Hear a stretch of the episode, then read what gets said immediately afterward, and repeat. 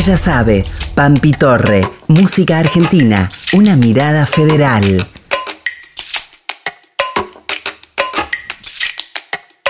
Bienvenidas, bienvenides, bienvenidos a este micro de música argentina, una mirada federal. Cada semana les vamos a compartir entrevistas con artistas de todo el país, yendo de provincia en provincia, escuchando esa voz que tanto caracteriza a una región, a un lugar. Nos van a regalar su mirada desde su infancia hasta el hoy nos van a contar desde su sentir cómo se construye la identidad de la cultura musical de su provincia.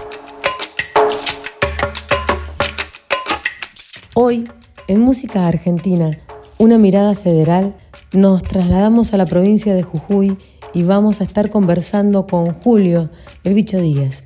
Nacido en Humahuaca en 1963, desde los cuatro años ejecuta quena charango y todos los instrumentos musicales de la región andina, sumándole años más tarde guitarra, bombo legüero, entre otros.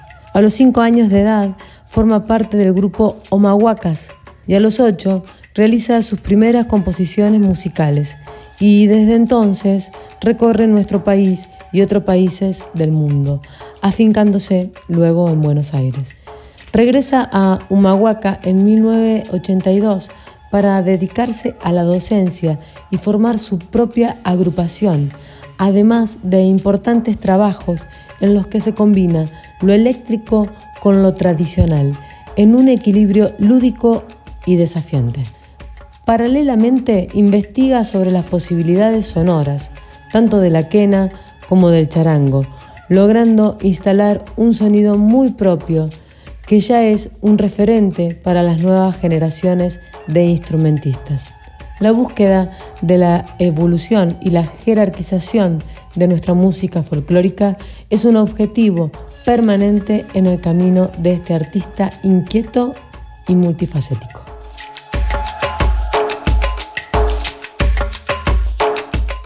Hola bicho, muchísimas gracias por regalarnos este tiempo en música argentina, una mirada federal, donde bueno, vamos a charlar un poquito acerca de la música de la provincia de Jujuy y su región.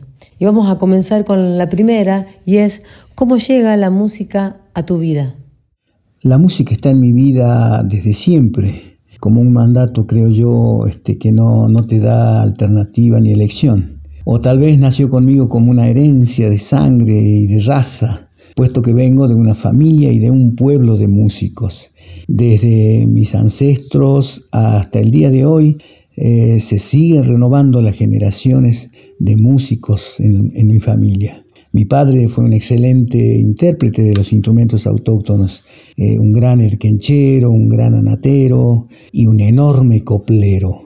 Cuentan los mayores de mi familia que desde muy chiquitito antes de aprender siquiera a hablar bien, este, ya andaba buscándole sacar sonido a todo lo que encontraba, a todo lo que se me cruzaba, golpeando, soplando, rasgueando, inventándome este, instrumentos con todo lo que estaba a mi alcance.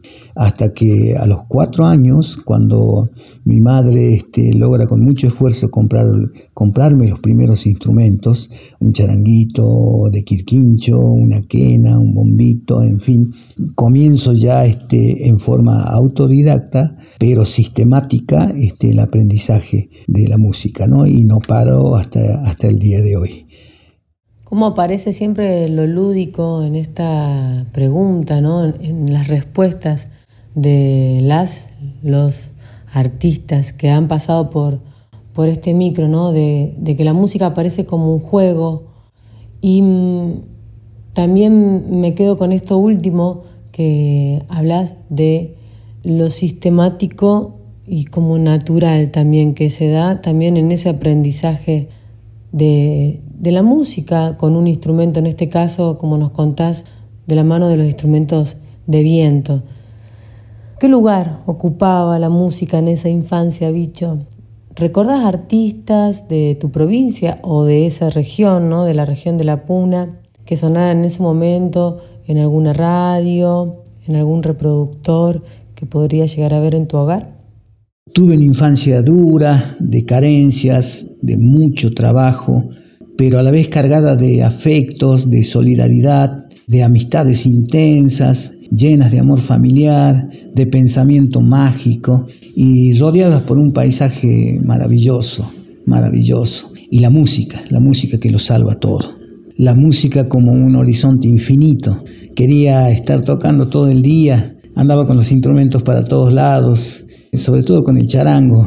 Por eso mis amigos me habían puesto de apodo bicho charango. No veía la hora de salir de la escuela o terminar con las tareas que me asignaban mis padres para correr en busca de mis instrumentos o juntarme con mis amigos a tocar. Tuve la suerte de crecer con un grupo de niños vecinos de edad similar a la mía y a los que le pasaba lo mismo que a mí con la música y que a futuro además todos fueron excelentes músicos y nos juntábamos por las tardes a jugar con los instrumentos y a aprender entre todos. Con algunos de esos chicos, a los cinco años de edad, formé mi primer grupo musical y le pusimos de nombre Los Omahuacas, que era el nombre de nuestro pueblo originario.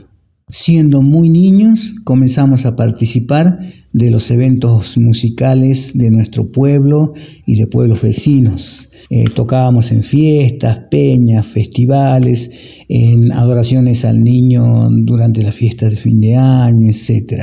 Y algo muy importante, comenzamos a tocar en restaurantes haciendo músicas para el turismo, lo que significó un aporte importante en nuestros humildes hogares.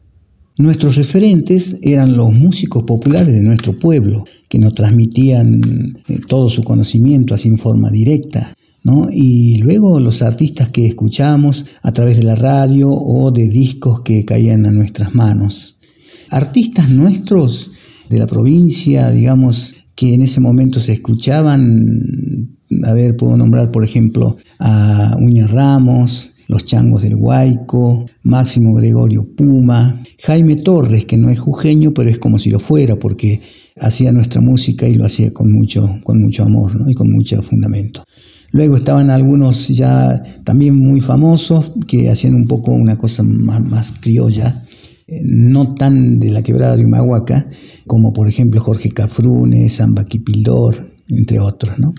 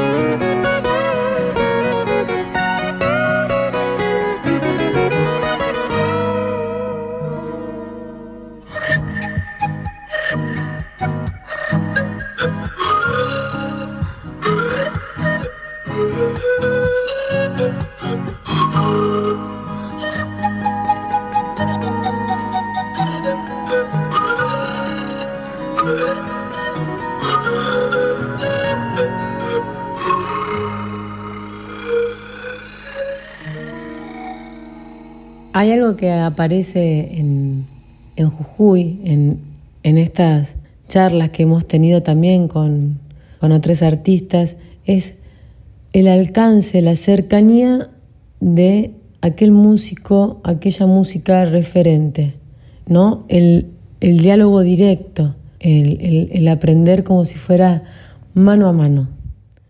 También digo, pienso ¿no? en, esto que, nos estás contando acerca de que a los cinco años ya tenías tu propia banda, que es como si fuera el, el podio más alto que creo que se puede tener también en, la música, de poder sentirla y mm, tenerla ahí, tan cerquita, de que a los cinco años ya la música sea parte y tan importante ¿no? de, de esa vida, de tu vida, bicho. Bicho, contanos un poquito de qué parte de la provincia de Jujuy sos. Yo soy de la quebrada de Humahuaca, que está ubicada o situada al noreste de la provincia de Jujuy y es un valle angostito, rodeado de montañas con un paisaje maravilloso, cerros de colores y pueblos hermosos, tan bonitos son que parecen de fantasía, con gente silenciosa y tranquila, salvo en tiempo de carnaval, donde en las calles florece la alegría, el canto y el baile. Descendientes del pueblo originario Humahuaca, herederos de una riquísima y sabia cultura milenaria que aún sigue viva, razón por la cual la quebrada de Humahuaca fue declarada Patrimonio Cultural y Natural de la Humanidad. Volcán, Tumbaya, Purmamarca, Maimará, Tilcara, Huacalera, Uquía, Humahuaca, tantos, tantos otros pueblitos hermosos ¿no? que la componen. Y Humahuaca, Humahuaca es el pueblo donde yo nací, eh, un pueblo centro generador y emanador de manifestaciones culturales y artísticas, paridor de músicos, copleros, artesanos, poetas y pintores.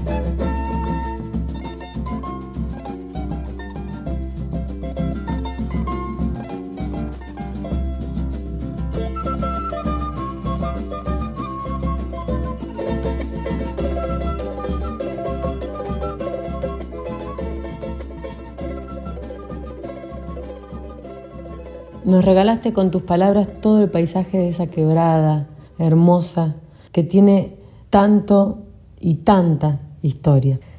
Vamos a adentrarnos un poquito más, bicho, a, de lo que viene este micro un poco, que es hablar un poco de la música que nos hace parte, que hace también a, a una identidad de un pueblo. Y la pregunta es la siguiente, ¿qué ritmos folclóricos populares consideras que pertenecen a esa región ¿cuáles consideras que siguen vigentes y cuáles han perdido vigencia? Entre las manifestaciones, formas musicales o ritmos propios de la quebrada de Humahuaca y que se hacen, este, que se extienden a casi toda la provincia, están por un lado las que heredamos de nuestros pueblos originarios, como el canto con caja, y todo su universo con todas sus tonadas para cantar la copla, las tonadas de erque, las tonadas de erquencho, de flautilla o quena campesina, las anateadas o tarqueadas, las sicuriadas, carnavalitos, huainos y hacia la zona baja eh, o más selvática este, el, el pimpín.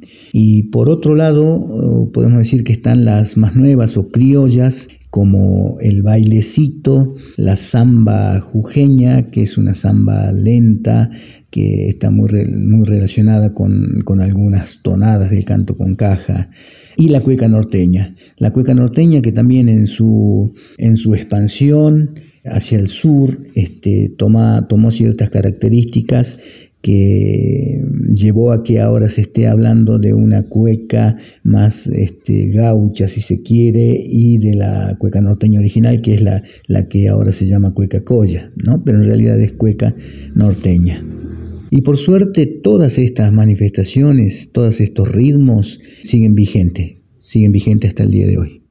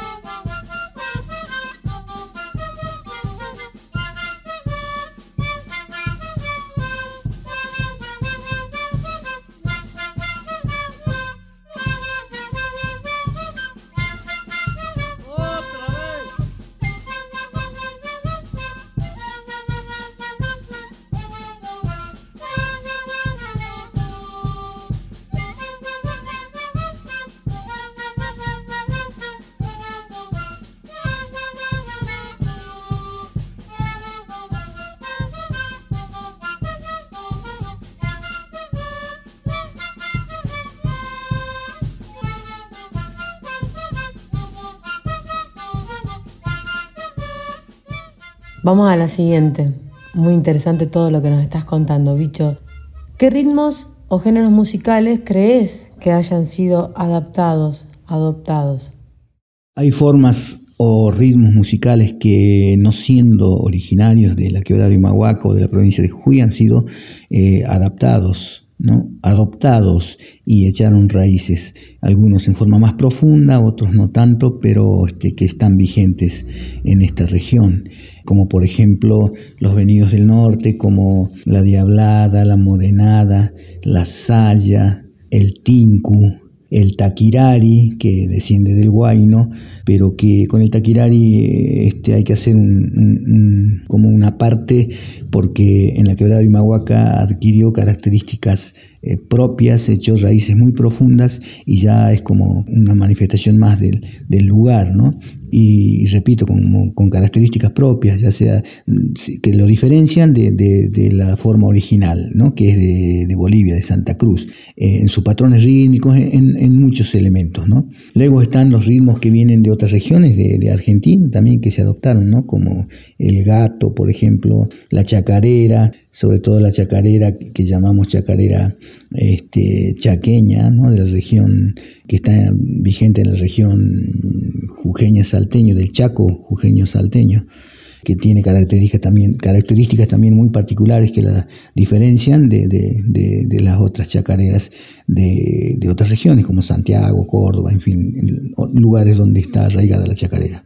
También se podría decir que este, hay un, ritmo que ha sido este, tomado, que está como, como vigente, entre comillas, y es la, cumbia, ¿no? una forma de cumbia. Pero yo personalmente tengo, tengo mis, mis eh, de, de que sea genuino, porque más creo yo eso responde a una especulación comercial y mediática, ¿no?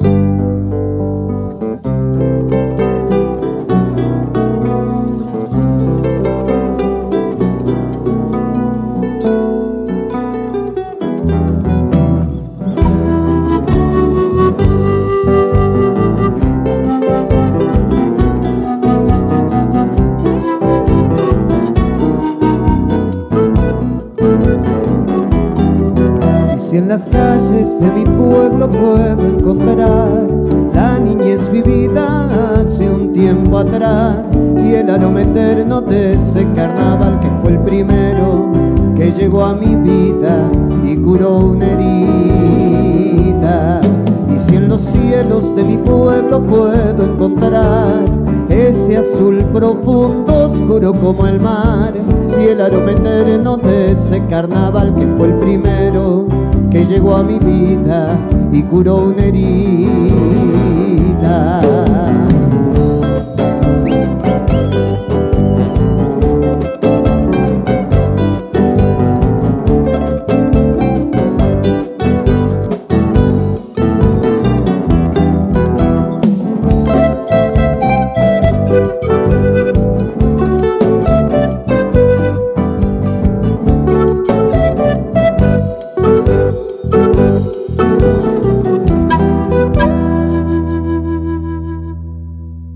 Te agradecemos el tiempo, te agradecemos todo lo que nos contaste para seguir enriqueciendo esta mirada, para también seguir como abriendo horizontes, con ganas también de conocer, siempre más, siempre más. Muchas gracias. Nos vamos con, con esta última pregunta y es si nos convidarías a que nombres artistas de tu provincia, de estos tiempos. En esta pregunta siempre, bueno, em, vamos hacia lo inmediato, ¿no? Hacia cuáles son los nombres que aparecen mm, así, de repente. No, sin obligación de tener que nombrar a todos y todas las artistas. Muchas gracias. La quebrada de Humahuaca eh, tiene muchísimos artistas toda la provincia de Jujuy ¿no? es, está llena de, artistas. Y en primer lugar hay que hablar de los, de los artistas que por ahí no trascienden en los medios, pero que son este, enormes artistas y que están ah, haciendo sus proyectos, realizando sus proyectos en sus pueblos y que no se los conoce mucho, si bien este, hoy en día las redes permiten permite conocerlos, pero igual hay algunos que no se los conoce y que son excelentes artistas. Eh, músicos, compositores, cantores, eh, poetas. Y después están, bueno, los, más conocidos, ¿no? Es difícil nombrarlos a, todos, es difícil nombrarlos a todos, así que bueno, yo te voy, a nombrar a los que me vengan a la cabeza, seguramente me voy a olvidar de, de muchos. Bueno, están por ejemplo Tomás Lipán, Fortunato Ramos, el grupo Cacharpaya, Ricardo Vica, que, falleció, pero su música sigue muy viva, por lo tanto por eso hay, que nombrarlo, el maestro Daniel Bedia, eh, está Bruno Arias, José Simón, Mónica Pantoja, Nora Benaglia, Marita de Humahuaca, las hermanas Simón, por ejemplo, está mm, Pachi Herrera, Hugo Cazón de Purmamarca, Mariela Cazón, que también es una enorme bailarina, eh, porque la danza no puede estar separada. Cuando hablamos de, la música, hablamos de la danza, ¿no? Eh, en, todas las músicas populares. Así que por eso nombro a Daniela Cazón, a Martín Esquivel, Nando Díaz, Gustavo Patiño, otros grupos ya más, conocidos como los Tequis, por ejemplo, ¿no? entre, entre otros. Las canciones compartidas en el día de hoy son las siguientes. Camino de llamas, de Uña Ramos. El humahuaqueño, de Edmundo Saldívar, interpretado por Jaime Torres. Diablito, de Clemente Paredes, interpretado por Los Tarcas, 2018. Humahuaca, de José Simón. Caminito a Pirquitas, de José María Mercado, interpretado por Mónica Pantoja. La cortina que nos acompaña siempre es Amelia de Chancha Vía Circuito.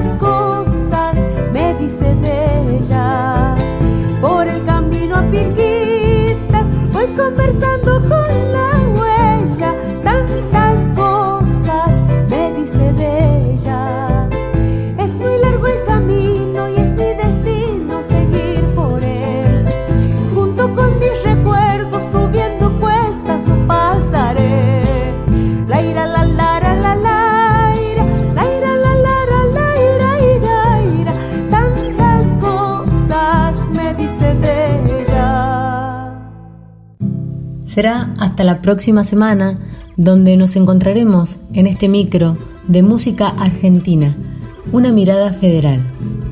¿Quién les habla? Pampi Torre. En comunicación y gestión, Pilar Odone, Nicolás Gali. En edición, Chelco Pajón y difusión, Gretel Martínez. Hasta la próxima semana. Por una pena que